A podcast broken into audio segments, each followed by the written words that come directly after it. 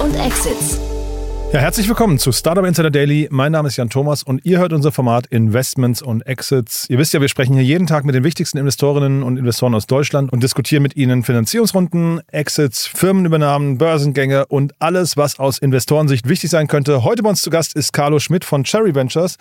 Ja, und wir haben zwei coole Themen besprochen, finde ich. Wir haben zu einem, ja, ich habe Carlo gefragt, ist es denn vielleicht ein NPAL-Competitor, der hier gerade 6,45 Millionen Euro bekommen hat? Ihr werdet gleich sehen, wie Carlo das eingeschätzt hat. Und dann haben wir über ein faszinierendes Fußballspiel gesprochen, das gerade eine Riesenrunde gedreht hat und hinter dem einer der berühmtesten Fußballspieler, wenn nicht der berühmteste Fußballspieler der Welt steht. Und wir haben auch über die News der Woche gesprochen, vielleicht des Jahres, vielleicht des Jahrzehnts. Wir wissen es ja alle noch nicht genau, nämlich über den Zusammenbruch der Silicon Valley Bank. Hier muss man aber fairnesshalber anmerken, wir haben am Freitag Nachmittag gesprochen und haben das auch nicht zu unserem Schwerpunktthema gemacht, sondern haben das nur gestreift. Und der Wissensstand von uns beiden beruht zum einen natürlich nur aus den Nachrichten, aber auch auf dem Nachrichtenstand vom Freitagnachmittag oder vom Freitagmittag. Deswegen ist das keine Tiefenbohrung. Das holen wir vielleicht in den nächsten Tagen nochmal nach, nur dass ihr das einordnen könnt. Aber ich bin froh, dass Carlo das trotzdem besprechen wollte und besprochen hat mit mir, denn es hat vermutlich riesengroße Auswirkungen auf die Startup-Szene weltweit. Wir bleiben dran und bleiben gespannt und drücken die Daumen für alle, die betroffen sind. Aber das soll es gewesen sein mit meiner Einleitung. Hier kommt jetzt, wie gesagt, ein spannendes Gespräch mit Carlo Schmidt von Cherry Ventures. Startup Insider Daily. Investments und Exits. Sehr cool. Ja, ich freue mich. Carlo Schmidt ist wieder hier von Cherry Ventures. Hallo, Carlo. Hallo Jan. freue mich sehr, dass wir wieder sprechen. Äh, ich, fra ich frage dich ja immer, wie ist der Blick, wie, wie, wie geht es den Märkten gerade? Wie ist das Stimmung, wie ist Stimmungslage bei den VCs? Äh, ja, die, die Stimmungslage ist gut. Äh, alles ein bisschen angespannt nach dem Announcement der Silicon Valley Bank gestern. Ja, äh, das hast du wahrscheinlich auch mitbekommen. Ja, ja. Äh, insofern, es wird nicht langweilig. Äh, wir hatten uns, wir waren gefühlt schon ein Stück weit, ich habe im letzten Podcast hatten wir darüber gesprochen, dass die Stimmung eigentlich grundsätzlich wieder etwas positiver ist im Vergleich zu, zu letzten Quartal. Ähm, das ist natürlich jetzt wieder ein Dämpfer und äh, auch viele äh, nicht nur unsere Portfolio-Companies, sondern eben auch von anderen Funds, ähm, müssen sich jetzt mit dieser Situation auseinandersetzen. Und äh, das ist, äh, ich kann da auch jetzt nicht mehr dazu sagen als das, was man in den Nachrichten liest, weil äh, das ist auch alles eine sich sehr schnell entwickelnde Situation. Äh, gestern wollten sie ja noch einen Share-Offer machen, heute geht es schon um eine Akquisition, weil dieser, dieser Share-Deal geplatzt ist. Also ähm, das wird uns sicher die nächsten Tage noch beschäftigen, aber dementsprechend ist äh, sowohl an den Public äh, Markets als auch bei uns äh, ja, sind wir jetzt alle sehr auf äh, Hab-Acht-Stellung, was da noch kommt. Die Aktie ist komplett eingebrochen, habe ich gesehen. Ne? Ich glaube, minus 70, minus paar 70 Prozent. Und ähm, vermutlich ist erstmal so Un Verunsicherung, heißt das gerade erstmal. Ne? Man weiß schon wieder nicht, was bedeutet das für den, für den Markt. Ne? Genau, Verunsicherung und sowas hat natürlich immer so einen Ripple-Effekt, weil es Aktion, Reaktion. Die Aktion, ich glaube, das wurde schlecht kommuniziert wie es kommuniziert wurde. Das hat, äh, kam ein Stück weit ohne Vorwarnung und äh, wurde vielleicht äh, oder wurde mit einer positiven Note ver verfasst. Und gleichzeitig waren die Implikationen relativ klar, dass halt gerade viele der Venture Star viele der Startups haben ihre Deposits bei der Silicon Valley Bank über die letzten zwei Jahre angehäuft. Äh, da besteht dann einfach automatisch in einem Segment, was ja sowieso schon gerade von viel Unsicherheit geprägt ist, ähm, einfach noch, das ist wie für, äh, Öl ins Feuer gießen.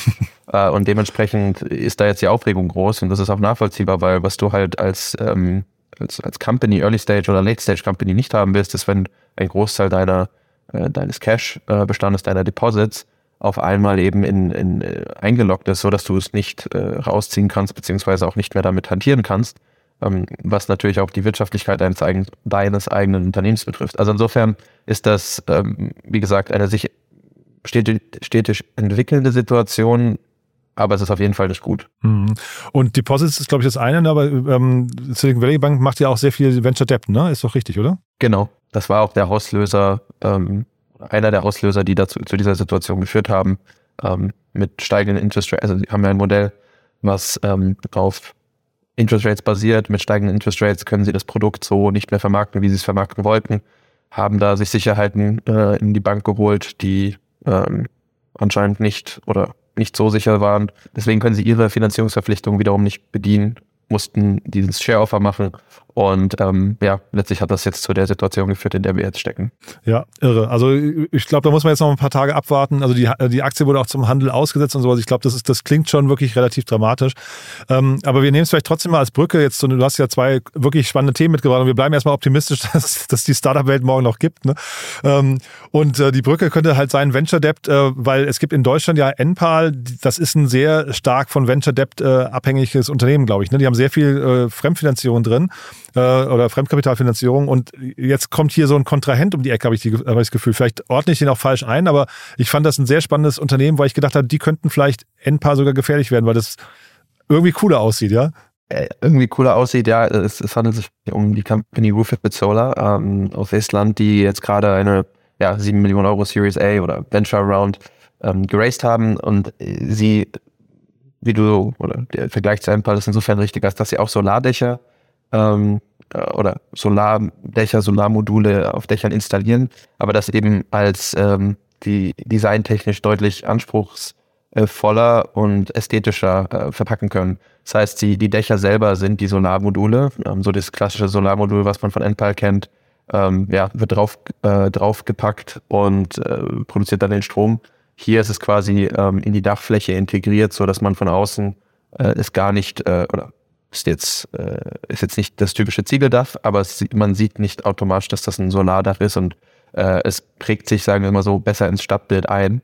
Ähm, es ist, glaube ich, kein direkter Konkurrent zu Enpal, äh, meiner Meinung nach, weil du das gerade angesprochen mhm. hast, mhm. weil sie, glaube ich, einer, weil das ein, weil sie einfach in einem anderen Segment unterwegs sind, hier in dem Fall im Premium-Segment. Es ist natürlich teurer, ähm, hochwertiger und auch aufwendiger, diese Module so herzustellen ähm, und dann auch zu verarbeiten, aber ich glaube schon, dass es einen Markt dafür geben wird. Ähm, dieser Markt insgesamt ist noch am Kommen. Ähm, Enpal wird noch, hat noch äh, sehr, sehr viele Dächer mit Solarpanelen zu bestücken. Ähm, aber es wird eben auch gerade viele Neubauten geben, die jetzt heute schon wissen, dass äh, Solar Teil der, des Energiepakets sein muss. Ähm, und äh, dementsprechend werden viele, oder kann ich mir gut vorstellen, dass viele äh, da schon ähm, zuschlagen werden. Und die Company ist jetzt neben Estland auch schon in Schweden und Deutschland aktiv. Aber es wird auch weitere Märkte oder Expansion ist jetzt auch mit der Runde geplant. Ich hatte jetzt auch gar nicht geguckt, ihr seid bei Enpal nicht investiert, ne? Nicht, dass, jetzt, dass ich euch jetzt zu nahe getreten bin, ne? Nee. Ja, würdest du uns so oder so nicht, aber nein, sind wir nicht. Ja. Okay.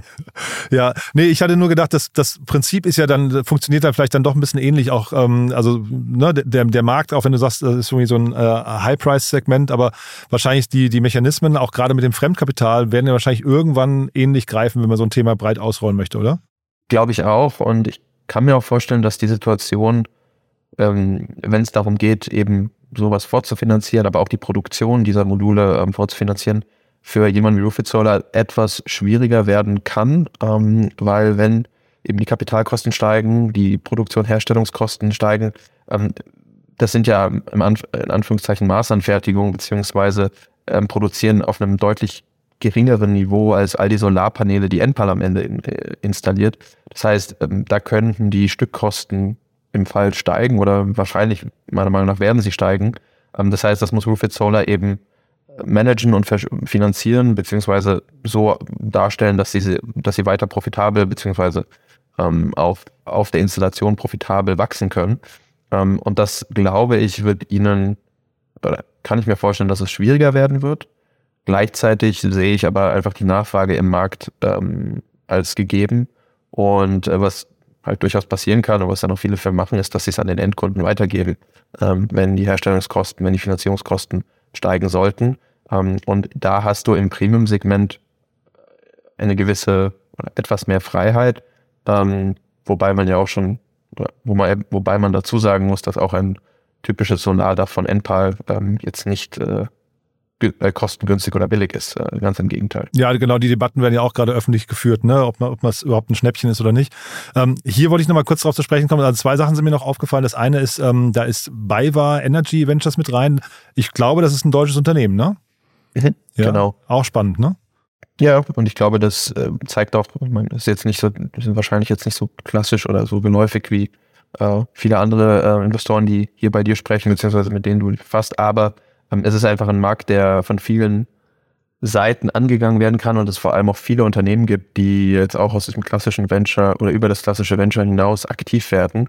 Ähm, und wie gesagt, wir haben wir sind hier immer noch ganz am Anfang. Ich glaube, für mich ist es immer so ein ganz gutes Beispiel, wenn man rausfährt, ähm, aus Berlin rausfährt, äh, dann sieht man noch weit und breit keine Solardächer, beziehungsweise noch viele Häuser ohne Solardächer. Ähm, und das geht auf, auf zieht sich auf viele Gegenden. Und dementsprechend glaube ich, dass da einfach noch ein wahnsinniges Wachstum uns bevorsteht. Und es wird etwas für Premium geben, es wird was für die Masse geben und es wird auch was für die Wohnungen geben. Ich meine, so Balkon, äh, Solaranlagen und Module gibt es auch schon, haben wir auch schon einige Startups gesehen. Ähm, also äh, Solar, um Solar kommen wir nicht mehr herum. Und das soll, glaube ich, auch bis 2027 so der größte Energietreiber äh, in Deutschland schon sein. Also ähm, da wird noch einiges an Wachstum möglich sein. Sehr spannend. Und der andere Punkt, den ich kurz noch ansprechen wollte, das Unternehmen ist 2016 schon gegründet und da hat man gesehen, sie sind sehr lange mit wenig Kapital ausgekommen. Ist wahrscheinlich aber auch so einfach typisch, ne? Ein Hardware-Startup, das muss erstmal lange tüfteln, um dann irgendwann Investoren zu überzeugen, ne? Genau, und was aber hundertprozentig, ich glaube, das ist einerseits etwas, wo du, wo man, wo Hardware-Startups wahrscheinlich heute auch noch mehr in Vorleistung gehen müssen als ein reines Software-Startup. Auf der anderen Seite kann ich mir auch vorstellen, dass sie sich auch durchaus ähm, durch ähm, eigene Umsätze haben finanzieren können, ja. wenn die, wenn die Endkunden quasi äh, von Tag 1 an oder an Tag 1 schon gezahlt haben ähm, und das dann quasi über das Working, das Working Capital sozusagen abgedeckt hat, dann kann man auch äh, in so einem Modell ähm, ja, relativ gut wachsen. Ähm, aber das ist jetzt mehr Spekulation. Ähm, das, das hängt sehr von den, das ist dann Case by Case zu beurteilen, beziehungsweise auch nachzuvollziehen. Ähm, aber insofern, ja, ich glaube, sie haben sicherlich ähm, länger auch an dieser äh, Innovation, an diesen, an diesen integrierten Solarmodulen gearbeitet. Und ähm, jetzt sind sie, glaube ich, so so wie ich das mitbekommen habe, äh, stark in der Expansionsphase auch mit dieser Runde. Total spannend. Es gab ja auch gerade diesen Fall von Sono Motors, ne, die ihr Auto, ihr Solarauto vorfinanzieren lassen wollten über die Crowd. Das fand ich auch, hätte das geklappt, ich meine, da ging es um 100 Millionen, glaube ich, wenn ich es richtig weiß, hätte das geklappt, ja, genau. wäre das natürlich ein super spannender Case gewesen, auch vielleicht für andere Hardware-Startups. Ne? Äh, ja, ich glaube, äh, das ist dann auch Teil des Unternehmertums, kreativ zu werden. Total. Wenn es um die Finanzierung geht. Genau. Du, dann hast du ein anderes spannendes Thema mitgebracht. Da kommen wir jetzt, glaube ich, zu, zu einem der größten Fußballer überhaupt. Ne? Den, den, den habe ich noch nie im Cap-Table gesehen. Lag, mag an mir liegen, aber äh, spannende News auf jeden Fall. Ein großer Name. Ne? Äh, genau. Ähm, du redest über Leo Messi, ähm, äh, der mit seinem Playtime-Fund in Matchday äh, investiert hat, beziehungsweise er hat es tatsächlich auch schon vor äh, über einem Jahr ähm, angestoßen, inkubiert und jetzt ja. gab es nochmal eine Wachstumsrunde, sozusagen die Seed-Runde von über 20 Millionen, die von Playtime und Greylog angeführt wurde. Und ähm, bei Matchday handelt es sich um quasi ein äh, äh Web3-basiertes ähm, Video, äh, Fußball-Videospiel, ähm, was einerseits, und das kennen wahrscheinlich viele oder viele deiner Zuhörer kennen So Rare, ähm, also Sammelkarten und basierend auf Sammelkarten dann eben äh, in Competition bzw. Wettbewerb stehen und Punkte sammeln. Ähm, war ja, glaube ich, wenn ich kurz sagen darf, das war ja das Ding letztes Jahr, ne? oder, oder vor, vor anderthalb Jahren hat ja jeder gesagt, Headline, äh, ich glaube, jeder ist auf die Knie gegangen, hat gesagt, wie, wie, wie konnten die das so früh finden? Ne? Äh, ja, ja, ich äh, richte ich richte es dem Domi äh, aus. Äh, ne, war ein bisschen so, ne? Das war wirklich, wirklich stark, ja. Nein, mhm. total, total. Äh, war, muss man gut verziehen. Ich glaube, wir haben es alle gesehen und haben uns alle gedacht, okay, ähm, ja, was sehen Sie, was wir nicht sehen? Ähm, und äh, lagen damit Gold richtig. Also freue mich sehr für Sie. Ähm, äh, und ein Element davon ist auch hier bei Matchday vorhanden. Sie bauen aber auch ein tatsächliches äh, Videogame, also ein Videospiel, was ähm, was man, was die meisten wahrscheinlich mit FIFA, ähm, dem äh, Konsolenspiel von EA Sports, in Verbindung bringen.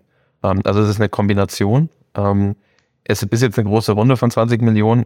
Es ist auch noch nicht so viel bekannt, wie weit die ähm, Company tatsächlich mit der Entwicklung dieses Spiels ist, weil ich glaube, ein Videospiel zu entwickeln, gerade ein so hochkomplexes äh, wie äh, so ein Real-Time-Fußballspiel, ähm, das dauert. Sie haben aber jetzt zumindest zur Weltmeisterschaft schon mal diesen, diesen sozialen Aspekt, also die Karten, äh, die Spielkartensammlung ähm, angestoßen, indem sie während der Weltmeisterschaft ähm, schon mal über zwei Millionen Karten an, ich glaube, fast über 600.000 ähm, registrierte Nutzer verteilt haben, um quasi so den, den Ball ins Rollen zu bringen, ähm, um beim Thema zu bleiben. Ja. Ähm, und ist, man ist gespannt oder ich bin gespannt, was, ähm, was da noch kommen wird.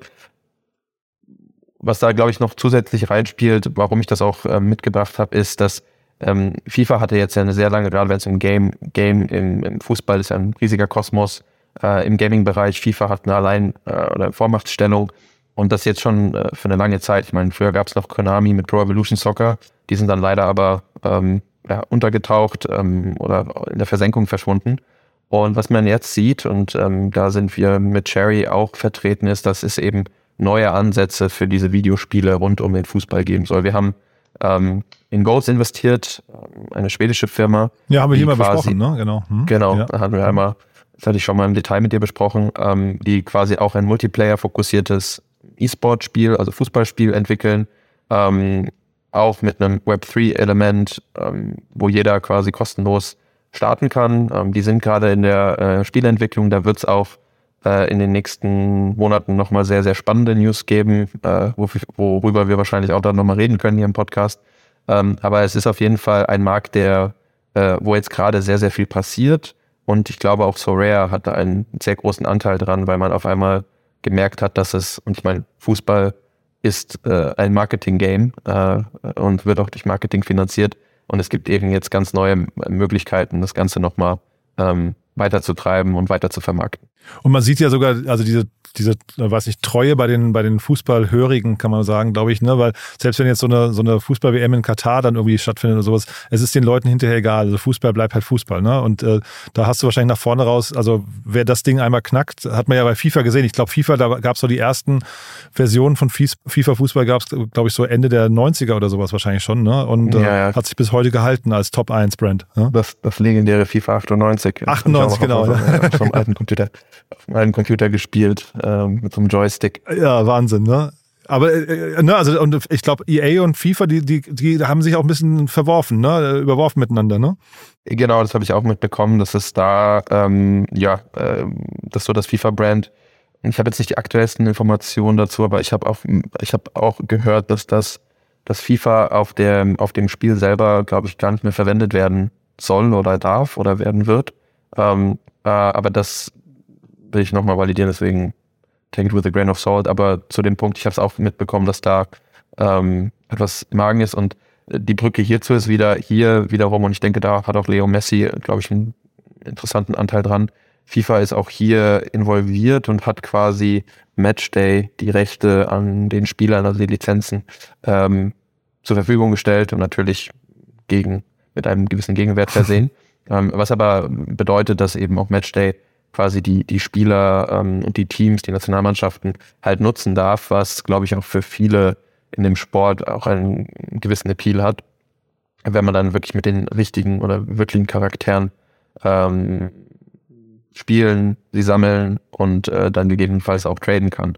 Ähm, das war auch, glaube ich, damals der Unterschied, also für mich, wenn ich mir zurückerinnere, so FIFA versus Pro Evolution Soccer. Es war, man wurde immer gesagt, das Gameplay bei Pro Evolution Soccer ist, ist spannend und ist, ist gut und vielleicht sogar FIFA überlegen, aber dann irgendwie mit den richtigen Spielern äh, zu spielen, hat dann irgendwie äh, Spaß gemacht. Und ich glaube aber, dass dieser Markt sich auch weiter öffnen und äh, eine nochmal eine andere Zielgruppe ansprechen wird. Äh, insbesondere, wenn du jetzt nicht über dieses klassische Fußball nachdenkst, sondern in diesem Fußball selber noch gewisse neue Aspekte äh, einspielst. Also es noch deutlich more gamified machst, ähm, anstatt 11-a-side Five-A-Side und ähm, dann kannst du verschiedene, ich weiß nicht, verschiedene ähm, Sonderszenarien einführen, äh, verschiedene Tricks einführen, die das Ganze halt zwar immer noch Fußball sein lassen, aber es ist einfach nicht mehr, oder ich glaube für viele dann einfach deutlich zugänglicher werden wird. Und ähm, da bin ich gespannt, in welche Richtung sich Matchday entwickelt. Ich weiß so, in welche Richtung sich Ghost entwickeln wird. Ähm, und da können wir dann, wie gesagt, zu gegebener Zeit auch nochmal im Detail zu sprechen. Finde ich, finde ich mega spannend, ähm, weil ich habe irgendwie auch mitbekommen, es gab immer wieder mal so Versuche in der Gaming-Branche, dass man versucht hat, so eine NFT oder auch Collectible-Welt, äh, also da geht es ja meistens eben auch um, um was nicht, ähm, um, um deutliche Beträge, die manche Spiele da irgendwie aufwenden müssen oder sollen. Ne? Wenn man versucht, das in bestehende Marken einzu, äh, zu integrieren, gibt es meistens einen Shitstorm, aber wenn du, glaube ich, das von vornherein mitdenkst und sagst, das Spiel ist halt ganz anders aufgebaut und basiert unter anderem auf der NFT-Logik, kann ich mir durchaus vorstellen, dass dann eben zumindest so eine Kritik der User erstmal ausbleibt, ne? Ja, ich glaube, das ist äh, ein sehr guter Punkt und ich glaube auch wichtig, dass das ähm, sich nativ anfühlt und nicht irgendwie erzwungen, äh, jetzt hier ist noch ein NFT, nimmt den oder kauft genau. den mal und dann spielt mal. Ähm, und das haben, genau diesen Schritt haben sie ja, oder hat Matchday jetzt auch rund um die Weltmeisterschaft mal gestartet. Ähm, und es sieht positiv aus, ich weiß aber zu wenig im Detail um, auf der operativen Seite, um zu, zu sagen, okay, das war jetzt, das war jetzt mal so ein großes Hurra und jetzt hört man länger nichts mehr von ihnen oder hier wird jetzt gerade oder sie bauen es jetzt gerade über die nächsten Monate weiter auf. Also ist eine Company, die ich auf jeden Fall auch schon aus eigenem Interesse, aus Cherry-Interesse weiterverfolgen werde ähm, und äh, die durchaus spannend ist. Und dann vielleicht nochmal abschließend, äh, Lionel Messi, aber wir sehen ja jetzt auch so Mario Götze, André Schürle und so weiter, wir sehen ja sehr viele Fußballer, die irgendwie sich an Startups beteiligen.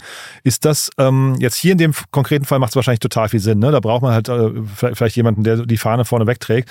Aber in so generell würdest du sagen, ist das ein Trend, der Mehrwerte stiftet, oder würdest du eigentlich sagen, das ist einfach, äh, das sind einfach Investoren wie alle anderen, sie haben halt nur einen bekannteren Namen? Äh, ich glaube, ein, ich glaube, sie bringen definitiv einen Mehrwert, ähm, weil äh, die, ich meine, Investoren, auch Angel, ein, ein großes äh, oder ein einer der großen Faktoren, warum man jemanden als Angel an Bord nehmen will, ist äh, Netzwerk. Und äh, der dir ein jemand, der dir die Tür und Tor zu bestimmten Leuten öffnet. Und ähm, ich glaube, Sportler über quasi auch diese Sportlerbranche hinaus haben da einfach, glaube ich, eine sehr exponierte Stellung.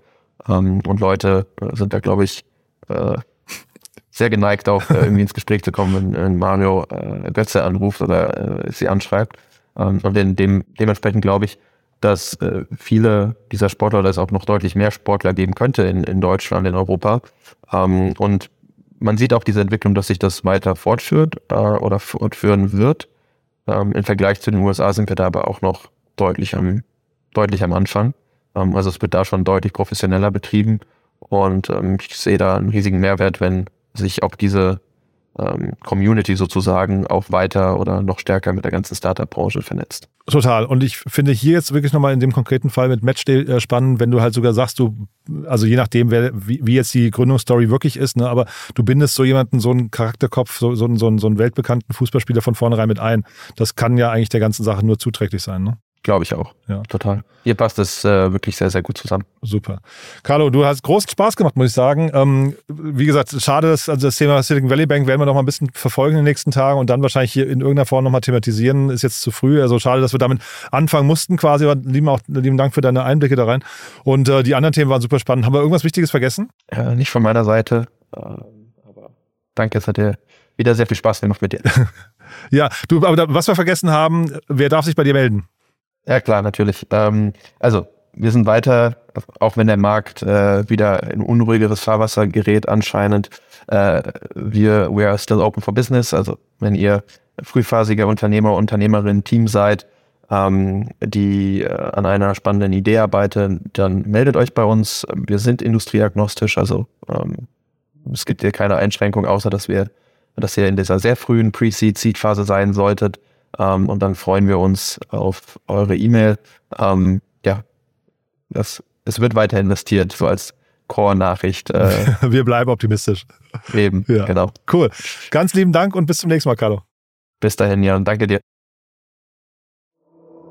Startup Insider Daily, Investments und Exits. Der tägliche Dialog mit Experten aus der VC-Szene.